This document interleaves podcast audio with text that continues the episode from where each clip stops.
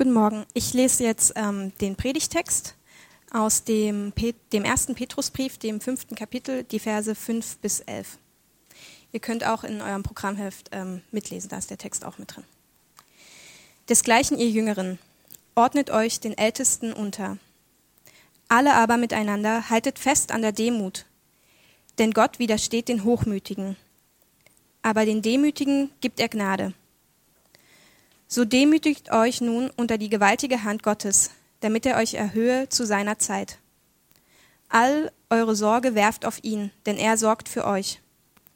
Seid nüchtern und wacht, denn euer Widersacher, der Teufel, geht umher wie ein brüllender Löwe und sucht, wen er verschlinge. Dem widersteht fest im Glauben und wisst, dass eben dieselben Leiben über eure Brüder in der Welt gehen. Denn Gott aller der Gott aller Gnade aber, der euch berufen hat zu seiner ewigen Herrlichkeit in Christus Jesus. Der wird euch, die ihr eine kleine Zeit leidet, aufrichten, stärken, kräftigen, gründen. Ihm sei die Macht von Ewigkeit zu Ewigkeit. Amen. Ja, wunderschönen guten Morgen. Christoph Funk ist mein Name. Ähm, für die, die mich nicht kennen, und ich habe äh, das Vergnügen, mit euch diese Predigtreihe abzuschließen über den ersten Petrusbrief. Und ich glaube, wir haben ähm, in der letzten Zeit, zumindest diejenigen, die da gewesen sind von euch, werden sich hoffentlich an das eine oder andere noch erinnern, gesehen, ähm, dass Petrus in seinem Brief immer wieder deutlich macht, Kirche ist anders als alle Organisationen, die wir so kennen, als alle Institutionen dieser Welt. Sie ist anders, weil die Menschen, die diese Institution Kirche bilden, anders sind. Das ist der Grund dafür. Petrus schreibt in seinem Brief, wir sind Fremde und Gäste in dieser Welt, das ist so der Auftakt, und unsere Heimat ist der Himmel und nicht das Hier und Jetzt. Und als Fremde und Gäste in dieser Welt sind wir nicht immer gern gesehen, das ist leider auch eine Tatsache, aber bei Gott sind wir mehr als willkommen. Wir sind bei ihm keine Gäste und Fremdlinge, sondern wir sind Kinder, seine Kinder. Wir sind von ihm geliebt wir sind sein persönliches Eigentum, wir sind sein Volk. Und Petrus macht auch deutlich, durch den Tod und die Auferstehung von Jesus haben wir eine lebendige Hoffnung. Eine Hoffnung auf, ein e auf die Ewigkeit, auf die Herrlichkeit bei Gott. Und weil das so ist, weil wir diese große lebendige Hoffnung haben, die auch unser Hier und Jetzt beeinflusst, die uns nicht sozusagen hier abschotten lässt und so, sondern die uns quasi mit einer Perspektive hier in diesem Leben sein lässt, die ihresgleichen sucht, weil wir diese große Hoffnung haben, weil wir seine Kinder sind, sollen wir auch so leben, wie es Gott entspricht. Wir gehören zu ihm. Er ist heilig, also sollen auch wir heilig sein. Und das zeigt sich in unserem Alltag.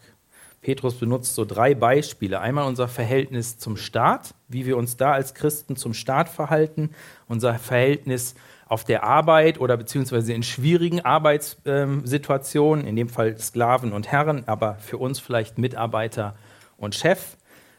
Und unser Verhältnis zu Hause, in der Familie oder ganz konkret bei Petrus in der Ehe. Und zwar dann, wenn es da ein bisschen schwierig ist aufgrund unterschiedlicher Glaubensverhältnisse.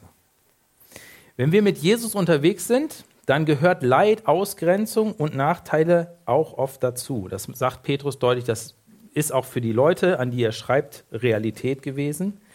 Aber anstatt gegen diese Menschen, die uns das Leben schwer machen, die uns Böses antun, zu rebellieren, sagt er, sollen wir für sie ein Segen sein. Vergeltet nicht Böses mit Bösem. Also macht es nicht mit der gleichen Masche, dass ihr ihnen vergeltet, sondern stattdessen seid ein Segen für sie. Und in all dem ist Jesus Christus unser Retter und unser Vorbild. Er hat so gelebt, er hat dieses Leben gelebt und deshalb sollen wir auf ihn schauen und ihm daran, darin nachfolgen. Und das Ganze, dieses Leben, wenn das so gelebt wird, das hat Anziehungskraft, nicht für jeden, aber für einige. Und es hat Strahlkraft, das leuchtet, das sagt etwas aus. Petrus hat noch viel, viel mehr in seinem Brief gesagt. Wir haben auch gar nicht alles angeguckt, aber zum Ende, das haben wir letztes Mal gesehen, geht er da noch ein bisschen stärker und auch vorletztes Mal geht noch ein bisschen stärker darauf ein, wie sollen wir denn jetzt als Gemeinde, als Kirche untereinander, miteinander leben. Und dann sagt er, hey, ihr habt alle unterschiedliche Gaben bekommen, dient einander mit dieser Gabe, benutzt die, aber immer mit dem Blick auf Gott. Es geht dabei nicht um euch, sondern es geht dabei um Jesus, es geht um seine Kirche. Also dient einander. Und, das war letztes Mal das Thema, die Leiter der Gemeinde, die Ältesten, die sollen gute Hirten für die Herde Gottes, also für die Kirche sein. Heute zum Abschluss geht es um zwei Sachen. Also in dem Text steckt eigentlich mehr, aber ich habe nur zwei Sachen aus dem Text. Nämlich einmal, wir sollen demütig miteinander leben, demütig miteinander umgehen, demütig vor Gott leben, also es geht um Demut. Und wir sollen unseren täglichen Glaubenskampf gegen die Angriffe des Teufels führen. Die zwei Punkte. Mit diesen abschließenden Aussagen, die Petrus hier nennt, ist es, wie ich finde, wie so häufig mit Aussagen in der Bibel. Ich weiß nicht, wahrscheinlich kennt ihr das auch, zumindest dann, wenn ihr hin und wieder in der Bibel lest. Ich finde, es gibt ja viele, die sagen, oh, ich, ich habe da echt Probleme mit der Bibel, es ist also kompliziert und ich verstehe das nicht und so weiter.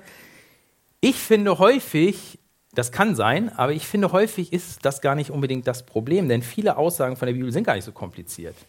Die kann man eigentlich ziemlich gut verstehen. Zum Beispiel heute die Sachen finde ich nicht so super schwierig zu verstehen, wenn man einigermaßen Deutsch kann und weiß, so was das sagen soll. Die Schwierigkeit ist vielmehr, das zu tun. Das ist meistens unser Problem. Also ist zumindest mein Problem. Ja, die Schwierigkeit habe ich dann oft, wenn da was steht, was ich irgendwie blöd finde oder anders sehe. Oder wenn da was steht, wo ich denke, aber so geht das irgendwie nicht. Oder das muss doch irgendwie anders sein oder wie auch immer. Also, ich möchte uns viel Mut machen, dass wir ähm, einfach uns mal darauf einlassen. Irgendwer hat mal gesagt, das elfte Gebot müsste Just Do It heißen. Ähm, das ist gar nicht so verkehrt an manchen Punkten. Manchmal muss man es einfach tun. Also, das Erste, was Petrus hier in diesem letzten Abschnitt ähm, den Leuten damals und auch uns weitergibt, ist, ordne dich von Gott eingesetzten Autoritäten unter und sei demütig. Ordne dich von Gott eingesetzten Autoritäten unter und sei demütig. In den vorherigen Versen, ich habe es eben schon gesagt, ging es um die Gemeindeältesten, also die Leiter der Gemeinde. Und da hat er gesagt, sie sollen als gute Hirten die Gemeinde mit der richtigen Haltung leiten und sie sollen die Gemeinde mit dem Wort Gottes ernähren und vor falschen Lehren schützen. Wenn dir das jetzt zu schnell ist und denkst, hä, kannst du die Predigt nochmal anhören, steht auf unserer ähm, Homepage, da kann man sich das nochmal äh, reinziehen. Jetzt nennt er die Jüngeren. Vorher spricht er von den Ältesten und jetzt die Jüngeren. Und das ist so ein bisschen komisch, weil man würde ja denken, okay, hat er jetzt wirklich das Alter im Blick? Aber es gibt ein paar schlaue Kommentatoren, die sind sich an dem Punkt nicht so ganz einig, aber einig sind sie sich darin, es sind nicht automatisch die jüngeren Leute gemeint, sondern mit den Jüngeren könnten zum Beispiel, könnte eine Gruppe bezeichnet werden von sogenannten Nachwuchsleitern. Ja? Also so wie die Ältesten, die Leiter der Gemeinde waren, könnten die Jüngeren so eine Art Ausbildungs- oder Leiter in Ausbildung sein, wie auch immer.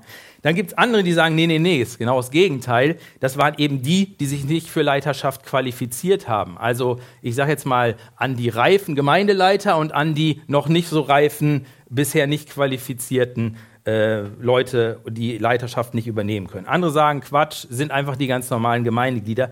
Letztlich ist es auch Banane. Der Punkt ist, da ist eine ähm, eingesetzte Leitung von Gott, die Gemeindeältesten, die sollen leiten und die, die nicht leiten, sollen sich der Leitung unterordnen. Das ist im Grunde das, was gesagt wird. Und ich finde es gar nicht so schwierig, sich das vorzustellen, warum Petrus das hier extra erwähnt. Eigentlich sollte das ja so eine Art Selbstverständlichkeit sein, würde man denken.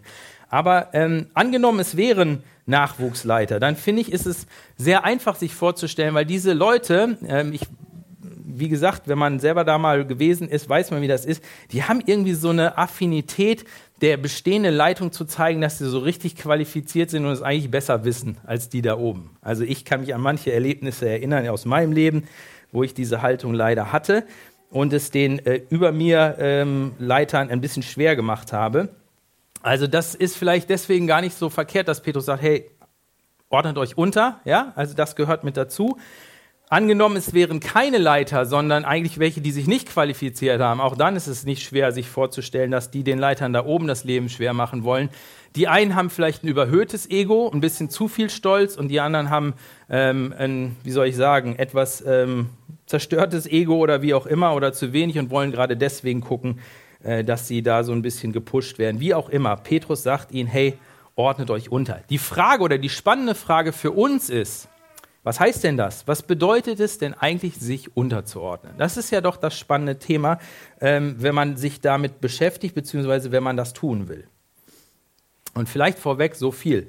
Unterordnen, das wird ja nicht nur hier erwähnt, sondern wenn man das Neue Testament liest, dann wird das immer und immer wieder gesagt, dass man sich unterordnen soll. Zum Beispiel hat Petrus das bereits erwähnt, nämlich im zweiten Kapitel in Vers 13. Da hat er gesagt, wir als Christen alle sollen uns dem Staat und seinen Institutionen und Organen unterordnen. Das hat er da schon deutlich geschrieben. Und der Apostel Paulus zum Beispiel im Epheserbrief schreibt, die Ehefrauen sollen sich ihren Ehemännern unterordnen. Und wenn man dann so ein bisschen im Neuen Testament guckt und schaut, ja, wie haben die Apostel das denn selber gelebt? Wie hat Petrus das denn selber gelebt? Wie hat er das denn gemacht? Dann merkt man schnell, wenn von Unterordnung die Rede ist, dann geht es nicht darum, ähm, die, die sich unterordnen sollen, irgendwie mundtot zu machen oder ihnen zu verbieten, dass sie eine eigene Meinung haben oder dass die bei allem kuschen müssen oder so. Überhaupt nicht. Und es geht aber auch nicht darum, denjenigen, die übergeordnet sind und Verantwortung haben, Narrenfreiheit zu gewähren. So nach dem Motto, ihr könnt machen, was ihr wollt, ihr könnt sagen, was ihr wollt, euch kann keiner zur Rechenschaft ziehen, weil wir müssen uns ja alle unterordnen und das heißt, da gibt's keine Korrektur, da gibt's nichts in der Richtung. Nein, das heißt es beides nicht sondern Unterordnung ist eigentlich eine Herzenshaltung. Es beginnt in meinem Herzen und drückt sich dadurch aus, dass ich der Person oder der Institution, je nachdem, wo ich mich unterordnen soll, ihr das gebe, was ihr rechtmäßig zusteht und das ist vor allen Dingen Respekt. Ich respektiere sie und bin bereit, ihr zu folgen. Ich habe Bereitschaft, der Person oder den Ältesten oder dem Staat oder was auch immer zu folgen. Ich bin bereit, den Weg, den Sie einschlagen, mitzugehen. Ich sage gleich noch was, Ausnahme. Ähm, ich bin aber grundsätzlich bereit, diesen Weg mitzugehen, auch wenn es nicht zu 100 Prozent der Weg wäre, den ich gewählt hätte. Da wird es ja spannend. So, wenn wir alle d'accord sind und sagen, genauso hätte ich es auch gemacht, ist ja kein Problem. Aber wenn man sagen würde, also ich hätte es ein bisschen anders gemacht, dann wird es ein Problem. Aber diese Bereitschaft bringe ich mit, wenn es um Unterordnung geht. Das andere ist, glaube ich, wenn es um Unterordnung geht, ich höre der Person oder der Institution besonders gut zu. Also wenn diese Person etwas sagt, eine Entscheidung, und ich denke, nee, die ist falsch, das ist nicht richtig, dann respektiere ich die Person insofern, dass ich besonders gut hinhöre und versuche zu verstehen, warum hat diese Person die Entscheidung so getroffen?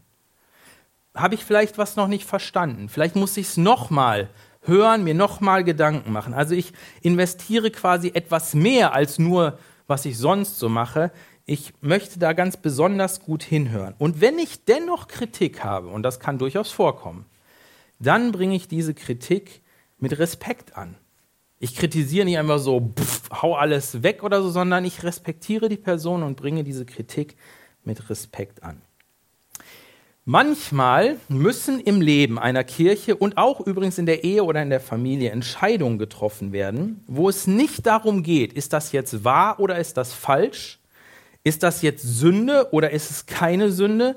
Sondern es geht schlicht darum, ist das eine besser oder das andere schlechter?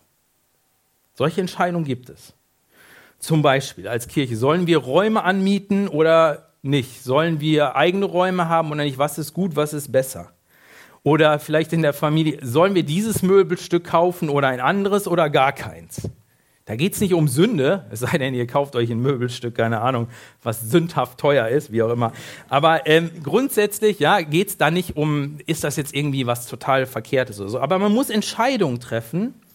Und dann ist es natürlich so, dass man, wenn man, ich sage jetzt mal Mann und Frau, diese Entscheidung zu treffen haben, gut aufeinander hört. Da wird der Mann sich nicht hinstellen, ich bin hier das Oberhaupt, du hast gefälligst zu machen, was ich will, also kaufen wir das jetzt. Das wäre keine gute Leiterschaft, das wäre schön dumm. Ähm, das, das ist einfach nicht das, was die Bibel sagt, sondern man würde versuchen, gemeinsam eine Entscheidung zu treffen. Das heißt, man hört gut zu. Was sind deine Gründe? Warum sollen wir das machen? Was sind deine Gründe? Warum sollen wir das machen? Und so weiter und so fort. Und versucht, eine gemeinsame Entscheidung zu treffen. Und ich sage mal, in 99,9 Prozent der Fälle gelingt das, wenn man so daran geht. Kein Problem. Aber es gibt diese 0,1 Prozent, äh, wo man trotz all dieser Sachen, auch des Checkens, sind meine Motive richtig oder will ich dem anderen einfach nur einen reinwürgen oder habe ich gerade ein Machtbedürfnis, was ich stillen will oder was auch immer. All das ist nicht vorhanden. Man meint es wirklich gut, es geht einem um die Sache und dann gibt es eine Entscheidung, wo man trotzdem unterschiedlicher Meinung ist und irgendwie auch bleibt und dann ist es gut, dass Gott in solchen Fällen eine Über- und Unterordnung verordnet hat, weil diejenigen, die dann Verantwortung tragen, diese Entscheidung nicht nur fällen sollen, sondern sie auch müssen. Es braucht an manchen Punkten einfach mal Entscheidungen, und diese Fälle sind sehr selten, wo man nicht gemeinsam Entscheidungen äh, treffen kann und da zu einem Konsens kommt. Aber manche Sachen erfordern das. Und es sind in der Regel dann auch nicht die weltbewegenden Sachen, sondern wie gesagt, besser oder schlechter. Und dann fällt derjenige, der dazu eingesetzt ist, die Entscheidung und der andere, der sich unterordnen soll, trägt diese Entscheidung mit. Und das ist das Entscheidende. Er trägt sie nicht mit Zähneknirschen mit, na gut, wenn es sein muss, sondern er trägt sie mit und sagt, ja, ich hätte es vielleicht anders entschieden, aber in diesem Fall gehe ich mit und ich mache die Entscheidung zu meiner Entscheidung. Seht ihr, wir haben auch manchmal so diese Art, diese Art zu sagen, na gut, wenn du entscheiden musst, alles klar, dann entscheide. Und wenn es schief geht, dann schmier ich es dir aufs Brot und sag dir, ich habe es doch gleich gesagt, ich hätte es anders entschieden. Das ist keine Unterordnung. Das ist auch nicht das, worum es geht, sondern ich sage dann, okay, ich mache die Entscheidung zu meiner Entscheidung nach diesen ganzen äh, Vorgeplänkeln und gehe mit. Ich trage die Entscheidung mit, als wäre es meine Entscheidung. Aber bei dem ganzen Thema Unterordnung gilt immer das, was Petrus selber gesagt hat. Man muss Gott mehr gehorchen als den Menschen. Das ist der große, die große Ausnahmeklausel, die über allem steht. Man muss Gott mehr gehorchen als den Menschen. Sagt er in Apostelgeschichte 5, Vers 29, wo es darum geht, dass die Obersten, die staatlichen Organe ihnen das Predigen verbieten wollten. Das heißt, wenn die Ältesten oder die Leitung der Gemeinde sündigen oder sich selbst bereichern, so wie es letztes Mal in dem Text stand, oder sich als Herren aufspielen, ähm, dann sollst du nicht wegschauen, wenn du kein Ältester bist. Und wenn du Ältester bist, erst recht nicht. Und nicht einfach die Klappe halten, sondern mit allem Respekt, mit aller Entschiedenheit versuchen, sie auf Gottes Weg, nicht auf deinen, auf Gottes Weg zurückzubringen. Genauso als Ehefrau kannst du es nicht gutheißen, wenn dein Ehemann sündigt. Du wirst, wenn du kannst, nicht mitmachen. Aber du wirst deinen Mann nicht bekämpfen, sondern versuchen, ihn wieder auf den richtigen Weg, auf Gottes Weg zurückzulieben. Wenn der Staat gegen Gottes Willen handelt oder Gesetze erlässt, die gegen Gottes Willen sind, dann kannst du das nicht gutheißen. Aber du wirst, wenn du kannst, auch nicht mitmachen, sondern versuchen, mit den Mitteln, die Gott dir gegeben hat, die Gesellschaft, den Staat zu beeinflussen und zu verändern. Unterordnung ist mehr als, eine Entscheid äh, ist, ist mehr als die Entscheidung, einfach etwas abzunicken, ja, was andere entscheiden. Unterordnung ist eigentlich eine Haltung und die entspringt in einem äh, aus einem Lebensstil der Demut. Und das ist genau das Thema, was Petrus dann als nächstes sozusagen in die große Menge wirft und sagt, hey, und für euch alle, euer Umgang miteinander soll von Demut gekennzeichnet sein. Denn den Überheblichen stellt Gott sich entgegen, aber den Demütigen schenkt er seine Gnade. Beugt euch also daher unter die starke Hand Gottes, dann wird er euch groß machen, wenn die Zeit dafür gekommen ist. Unterordnung aus freien Stücken und von Herzen demütig zu sein, beides steht in unserer Zeit nicht besonders hoch im Kurs. Das rockt nicht so richtig. Und das war damals auch nicht anders. Ein demütiger Mensch wurde damals als Schwächling angesehen. Und ich glaube, das ist bis heute so. Und wisst ihr was? Ich kann diese Ablehnung von Demut sogar verstehen, weil für viele Zeitgenossen, vielleicht auch für uns, Demut gleichbedeutend ist mit einer gebückten Lebenseinstellung, mit einem zerstörten Selbstwert. Ihrer Ansicht nach oder der Ansicht von den Leuten, die so eine Sicht von Demut haben, sind demütige Leute ständig dabei, sich selber zu sagen, ich kann nichts, ich bin nichts, werd bloß nicht überheblich, halt bloß deinen Mund, fall bloß nicht auf und so weiter. Aber das ist keine biblische Demut. Überhaupt nicht. Ich glaube, echte biblische Demut ist eine Lebenshaltung, die entsteht, wenn ich durch die Brille des Evangeliums begreife, wer ich bin. Ich sage das nochmal. Echte biblische Demut ist eine Lebenshaltung, die entsteht, wenn ich durch die Brille des Evangeliums begreife, wer ich bin. Das Evangelium sagt dir, du bist in dir selber, in dir sündiger, als du jemals gedacht hättest. Du bist zu allem fähig. Du bist zu allem fähig. Wir alle sind nämlich Sünder. Es ist nicht so, dass wir nur sündigen. Das ist gar nicht unser erstes Problem. Unser erstes Problem ist, dass wir als Sünder geboren werden. Wir sind Sünder. Die Anlage zu allem Übel dieser Welt liegt in jedem von uns. Tief im Herzen. Das ist das, was Jesus sagt. Aus dem Herzen kommt Mord und so weiter und so fort. Das kommt aus unserem Herzen. Da ist das Problem. Das Einzige, was die Menge deiner Sünden, sage ich jetzt mal, ein bisschen reguliert, ist deine Erziehung, deine Prägung und deine Lebensumstände. Je nachdem, wo du aufgewachsen wärst, wer deine Eltern gewesen wären oder wenn du gar keine gehabt hättest, in welchen Situationen du gewesen wärst, du würdest heute wo ganz anders unterwegs sein, wo ganz anders sitzen, weil in deinem Herzen genau das Gleiche ist wie in jedem anderen Menschen auch. Und das ist unser Problem. Dort ist die Anlage für alles vorhanden. Mord, Ehebruch, Abhängigkeiten verschiedenster Art, Lüge, Betrug und so weiter. In meinem Herzen und in deinem Herzen. Und diese Erkenntnis, wenn man die sich auf der Zunge zergehen lässt, ist der Todesstoß für alle Selbstrechtfertigung und für unseren Stolz.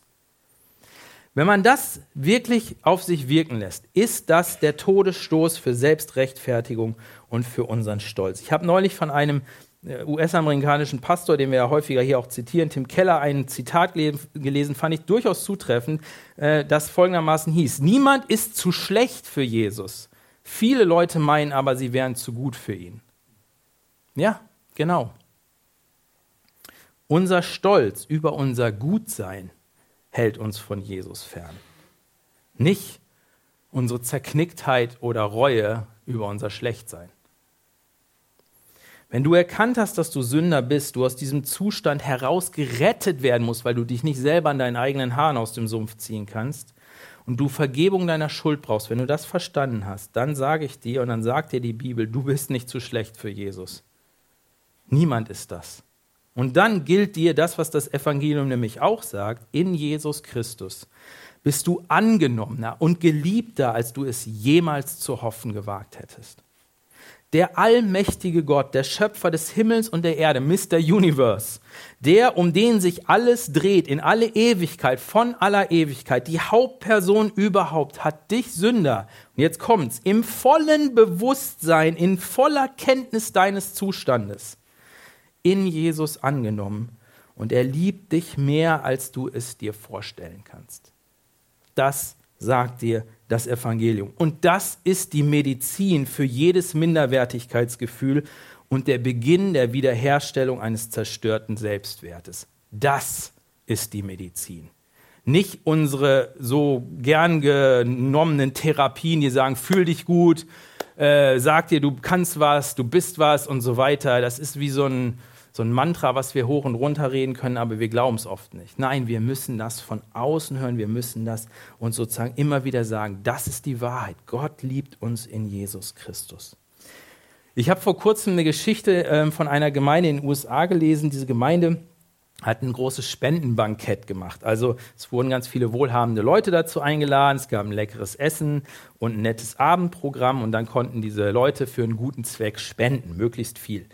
Und ähm, bei diesem Spendenbankett war auch ein Pastor aus Deutschland zu Gast, der an dem Tisch seines amerikanischen Kollegen ähm, saß. Dieser Kollege war der Pastor dieser Gemeinde, der kannte also die Gemeinde ganz gut. Und irgendwann lehnte sich beim Essen der amerikanische Gemeindepastor zu seinem deutschen Kollegen rüber und fragte ihn, sag mal, was denkst du, wer von den hier Anwesenden ist wohl die wohlhabendste Person und hat bisher am meisten gespendet? Der deutsche Pastor guckte sich so ein bisschen im Raum um, hm, zeigte dann irgendwann auf einen sehr edel angezogenen Mann an einem der vorderen Tische. Der könnte es sein, meinte er. Daraufhin sagte sein amerikanischer Kollege, nein, nein, das ist er nicht. Siehst du die etwas ältere Frau dort hinten, die am Tisch bedient und gerade Kaffee nachholt? Sie ist es. Demütige Personen wissen, wer sie durch Jesus Christus sind. Sie sind geliebt und angenommen von Gott. Und das bedeutet, deshalb können sie zurückstecken. Deshalb können sie anderen dienen, weil sie nicht damit beschäftigt sein müssen, ihren eigenen Selbstwert ständig aufzublasen. Sie können geben, weil sie wissen, sie sind reich beschenkt. Das ist die Logik des Evangeliums. Wir haben alles in Jesus Christus und deshalb können wir weitergeben. Petrus untermauert diesen Aufruf zur Demut, Vers 5 und 6 nochmal mit zwei Versprechen aus dem Alten Testament und einer Warnung. Das eine Versprechen ist, demütige Leute werden Gottes Gnade bekommen. Und das ist doch auch unsere Erfahrung, oder nicht? Um ein Leben mit Gott zu beginnen, braucht es Demut. Wenn ich mich demütige und Gott um Vergebung bitte, und hallo, wenn ich jemanden um Vergebung bitte, muss ich das in Demut machen. Vergib mir. Das, ist, das funktioniert nicht. Ich brauche sozusagen eine Haltung der Demut. Und wenn ich das tue, genau dann erfahre ich doch Gottes Gnade. Wenn ich stolz bin und auf meine eigene Gerechtigkeit, dann bekomme ich von Gott tatsächlich, was ich verdient habe. Und das will keiner von uns. Aber wenn wir demütig kommen, dann erfahren wir seine Gnade, wir bekommen seine Gnade. Das sagt Petrus hier. Das zweite Versprechen ist, Gott wird uns groß machen zu seiner Zeit. Das ist das zweite Versprechen, was er nennt. Und man weiß nicht so genau, welchen Zeitrahmen Petrus hier hat. Meint er damit, dass Gott die Christen, also an die er schreibt, die jetzt gerade am Leiden sind, vielleicht noch zu ihrer Lebzeit auf der Erde irgendwie zu Ehren bringen wird? Was weiß ich, so dass die ganze Umwelt erkennt, oh, ihr hattet doch recht und es tut uns leid und äh, wir wollen euch besonders ehren und so. Möglicherweise meint er das oder sagen wir mal so, möglicherweise macht Gott das auch. Kann durchaus sein, kann passieren. Aber ich glaube, und ich denke auch die meisten Kommentatoren mit mir denken das, dass Petrus eher den Zeitpunkt im Blick hat, wenn Jesus wiederkommen wird. Wenn der Punkt da ist, wo Jesus kommt und dann werden die, die ihm treu gewesen sind, nie fehlerlos, aber einfach an ihm dran geblieben sind und das ertragen haben, in besonderer Weise von ihm geehrt werden. Dann werden wir erhöht. Es schließt nicht aus, dass das auch durchaus hier passiert, mal zu unserer Lebzeit, aber meistens ist ja so, wenn wir über die Maßen erhöht werden, dann bleiben wir eben nicht demütig, sondern dann haben wir sofort wieder ein Stolzproblem. Deswegen dosiert Gott das meistens ziemlich gut. Aber am Ende, wenn er wieder da ist, dann wird uns das überhaupt kein Problem machen. Im Gegenteil, weil dann werden wir es direkt durchleiten zu seiner Verherrlichung. Aber Petrus nennt hier auch eine Warnung und es ist eine tatsächliche Warnung, die wir uns auf der Zunge zergehen lassen sollen. Da sagt er, die, die meinen, sie seien etwas, die meinen, sie brauchen Gott nicht, die haben Gott gegen sich. Und das geht nie gut aus wenn wir uns Gott entgegenstellen. Ich stelle mir so ein bisschen vor, kennt ihr The Rock, ja, ne, den Schauspieler? Ähm, der ist ja schon recht groß und stark, ne? Und ich stelle mir es irgendwie so vor, als kommt da so ein kleiner Pimpf an und versucht den da irgendwie zu tackeln. Und der hält dann so seine Hand hin und so, hm, okay, ich probiere weiter. Und dann läuft da so ein kleiner äh, Zwerg gegen an und so weiter und so fort. Also, wer sich gegen Gott stellt, der hat Gott gegen ihn. Gott ist ja nicht so, pff, ich hau sofort drauf, sondern Gott ist ja liebend und gnädig, dass er einen dann auch zurechtbringen kann. Aber wenn wir Gott gegen uns haben, das wollen wir nicht. Und meine Frage ist, und die Herausforderung an mich, an euch ist, hast du dich durch die Brille des Evangeliums erkannt? Hast du erkannt, wie tief die Sünde in dir lebt? Übrigens ist das eine Aufgabe des Heiligen Geistes in uns, dass er uns das zeigt. Also nicht wundern, wenn du mit Jesus unterwegs bist und du manchmal denkst, ach du meine Güte, so hätte ich ja noch nie von mir gedacht. Das ist genau das, was der Heilige Geist bewirkt, um uns dann deutlich zu machen, wie groß das Evangelium, wie groß die Gnade Gottes ist. Hast du das erkannt und hast du verstanden, wie sehr du in Jesus Christus geliebt bist? Sagst du dir das von der Bibel her? Ist das sozusagen dein tägliches Brot? Das brauchen wir alle, das brauchen wir so dringend. Und kannst du bescheiden sein, kannst du dich selber nicht so wichtig nehmen, weil du dich von Gott beschenkt weißt, angenommen und geliebt weißt. Und bist du bereit, dich unter die mächtige Hand deines liebenden Vaters im Himmel unterzuordnen? Nicht zu rebellieren, nicht aufzubegehren und zu sagen, ja, ich will mich demütigen, weil ich weiß, dass du mein liebender Vater bist. Wir haben über den Vers 7 eben eine super Veranschaulichung gehört. Ich muss da nicht mehr viel zu sagen, außer just do it. Macht's, mach, lasst es uns machen als Kirche. War so cool letzten Mittwoch beim Gebetstreffen, wo, wo einige da waren, wir gemeinsam unsere Anliegen Gott bringen konnten, sozusagen auf ihn werfen und gespannt sein dürfen, wie er versorgt. Lasst uns damit nicht aufhören, lasst uns das tun. Persönlich, jeder für sich, als Familien, als Kirche. Das zweite und der letzte Punkt, ähm, auf den ich eingehen will, ist, schau der Realität nüchtern ins Auge und kämpfe den täglichen Glaubenskampf. Bewahre, bewahrt einen klaren Kopf, seid wachsam, schreibt Petrus.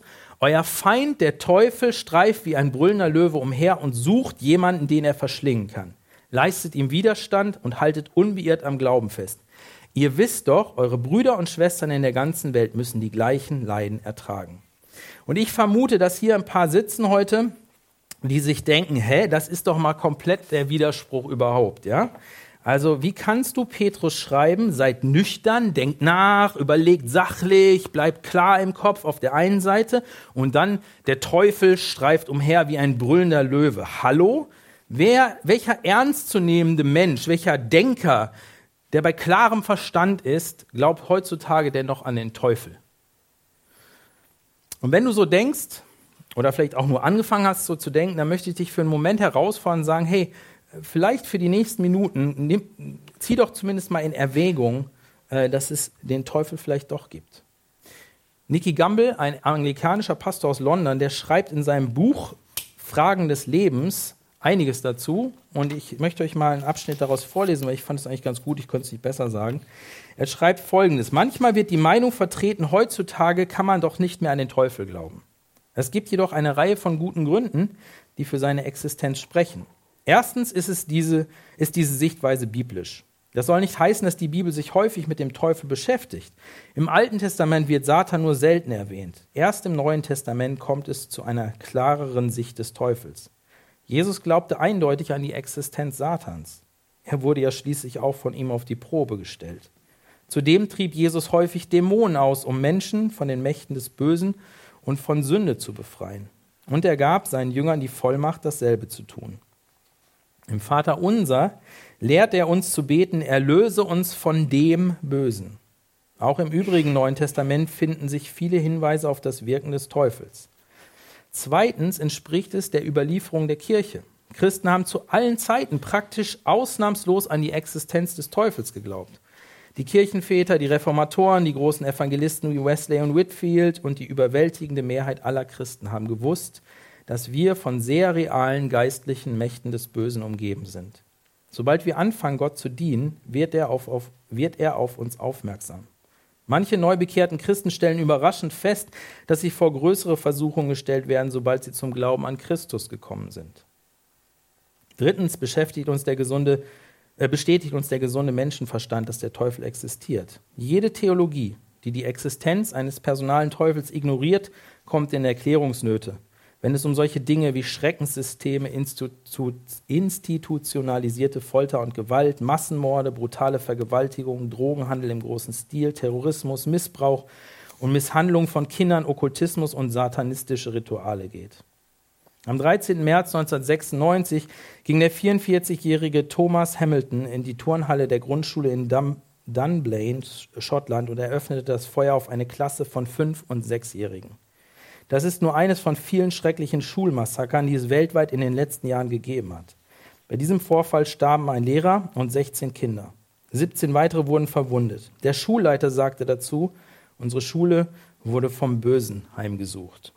Die Existenz des Teufels lässt sich also von der Bibel, von der kirchlichen Überlieferung und von der Vernunft her begründen. Das soll aber nicht heißen, dass er zur Zwangsvorstellung werden darf. Wie C.S. Lewis in einem berühmten Zitat schreibt, es gibt zwei Irrtümer über den Teufel, die, äh, in die das Menschengeschlecht leicht verfällt. Sie widersprechen sich und haben doch dieselbe Auswirkung. Der eine ist, ihre Existenz überhaupt zu leugnen. Der andere besteht darin, an sie zu glauben und sich in übermäßiger und ungesunder Weise mit ihnen zu beschäftigen. Der Teufel selbst oder die Teufel selbst freuen sich über die beiden Irrtümer gleichermaßen. Sie begrüßen den Materialisten wie den Anhänger der schwarzen Magie mit demselben Vergnügen. Für Petrus ist es überhaupt keine Frage, hinter den Kulissen dieser Welt tobt ein geistlicher Kampf. Und als Christen stehen wir tagtäglich auf diesem Schlachtfeld. Der Kampf tobt deshalb, weil der Teufel diese Welt noch in seinen Fängen hält. Und er hasst alles, was von Gott kommt. Und er bekämpft es. Er weiß, dass er durch den Tod Jesu und die Auferstehung besiegt worden ist. Und da ihm nicht mehr viel Zeit bleibt, und er weiß nicht, wie viel Zeit ihm bleibt, bis er endgültig vernichtet wird, will er möglichst viele mit sich in den ewigen Tod reißen. Und dabei ist es ihm eine Genugtuung, wenn er die, die zu Gott gehören, mit sich in den Tod reißen kann. Die anderen folgen ihm ohnehin. Aber Gott macht in seinem Wort deutlich, und das ist cool, ihm wird es nicht gelingen. Dennoch versucht er es. Und der Teufel geht nicht dumm und plump vor. Also diese Vorstellung, so ein, Mächt, so ein Wesen mit Hörnern und Schwanz oder sowas, ist total albern. Das hat überhaupt nichts mit der biblischen Vorstellung zu tun. Der Teufel ist ein mächtiges Wesen, ist viel klüger und schlauer als wir Menschen. Der Teufel verstellt sich als Engel des Lichts, wenn nötig. Kein Problem. Und seine Angriffe, so schreibt Paulus, sind listig, strategisch und klug. Aber so Petrus, angesichts dieser Übermacht sollen wir nicht unseren Kopf in den Sand stecken und verzweifeln. Im Gegenteil, wir sollen den Angriffen des Teufels widerstehen mit und im Glauben. Und Petrus deutet das hier nur so kurz an. Paulus macht es im Epheserbrief Kapitel 6 noch etwas ausführlicher und deutlicher. Unser Glaube an das Evangelium ist das Schutzschild, mit dem wir die listigen Angriffe des Teufels, die feurigen Pfeile, wie Paulus es nennt, die er auf unser Herz abfeuert, auslöschen sollen und auch können. Der Teufel ist der Versucher und Ankläger. Er kommt schon von immer, von jeher. Er kommt und sagt uns, sollte Gott wirklich gesagt haben, schau mal, er ist ja ein absoluter Spielverderber, wenn er das so gesagt hat. Wenn er dir das verbietet. Nein, er will doch Spaß. Er will, dass dein Leben gelingt, dass es einfach ist. Natürlich kannst du das tun. Hey, kein Problem.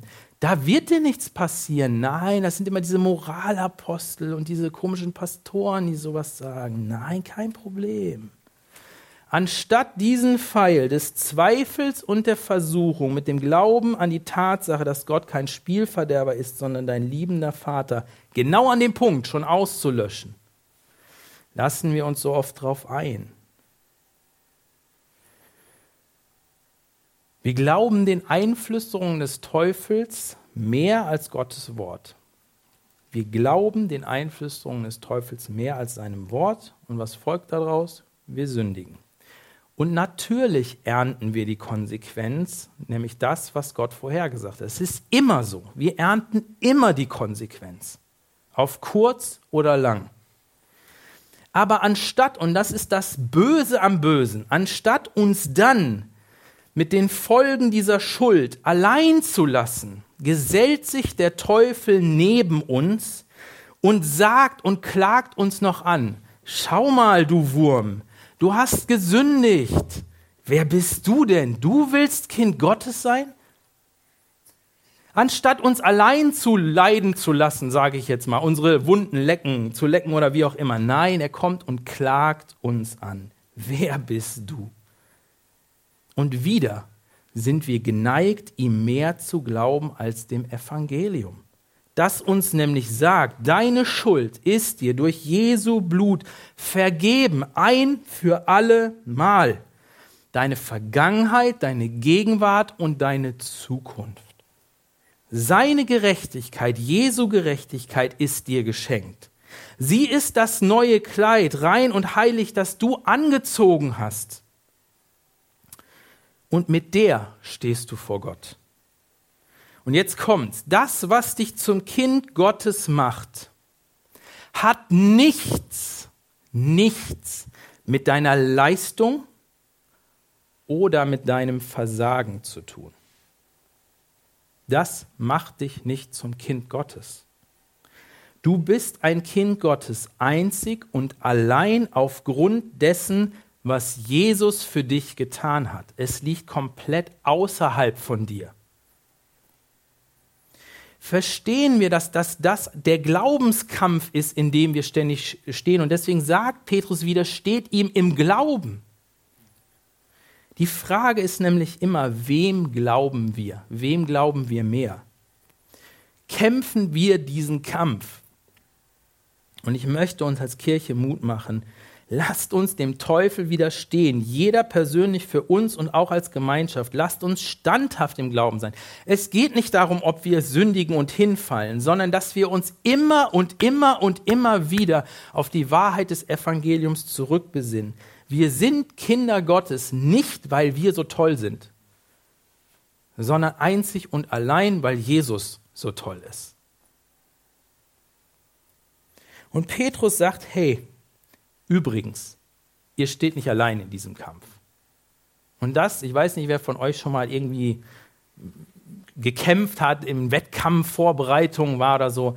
Es tut so gut zu wissen, dass da noch ein paar andere sind, die mitleiden, die den gleichen Krampf manchmal haben.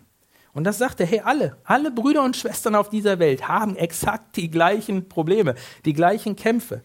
Lasst euch das als Ermutigung sagen.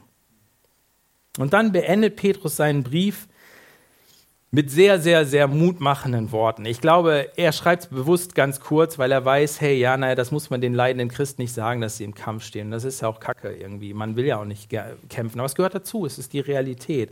Aber das, was Petrus am Ende macht, ist, dass er den Blick wieder auf Jesus richtet. Und das ist das, was wir immer machen sollen.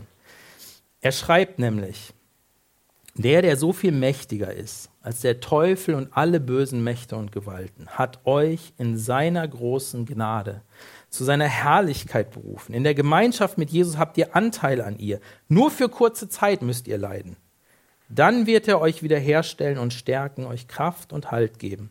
Er regiert in Macht für immer.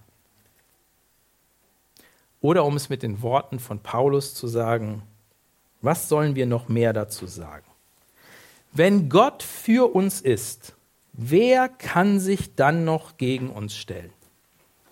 Er hat ja seinen eigenen Sohn nicht verschont, sondern er hat ihn für uns alle in den Tod gegeben. Wenn er uns aber seinen Sohn geschenkt hat, wird er uns dann nicht auch alles andere schenken?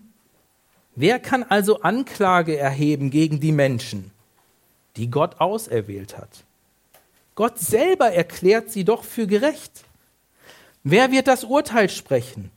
Christus Jesus, der gestorben ist, mehr noch, der auferweckt wurde, der an der rechten Seite Gottes sitzt und der für uns eintritt. Was kann uns von Christus und seiner Liebe trennen? Etwa Leid? Angst oder Verfolgung? Hunger oder Kälte? Gefahr oder gar die Hinrichtung? Schließlich heißt es ja in der Heiligen Schrift, deinetwegen sind wir ständig vom Tod bedroht. Wir werden behandelt wie Schafe, die zum Schlachten bestimmt sind. Doch aus all dem gehen wir als strahlende Sieger hervor. Das haben wir dem zu verdanken, der uns so sehr geliebt hat. Ich bin zutiefst überzeugt, nichts kann uns von der Liebe Gottes trennen. Nicht der Tod und auch nicht das Leben. Keine Engel und keine unsichtbaren Mächte, nichts Gegenwärtiges und nichts Zukünftiges. Und auch keine andere gottfeindliche Kraft, nichts über- oder unterirdisches und auch nicht irgendwas anderes, das Gott geschaffen hat. Nichts, nichts, nichts, nichts von alledem kann uns von der Liebe Gottes trennen. In Christus Jesus, unserem Herrn, hat Gott uns diese Liebe geschenkt. Amen.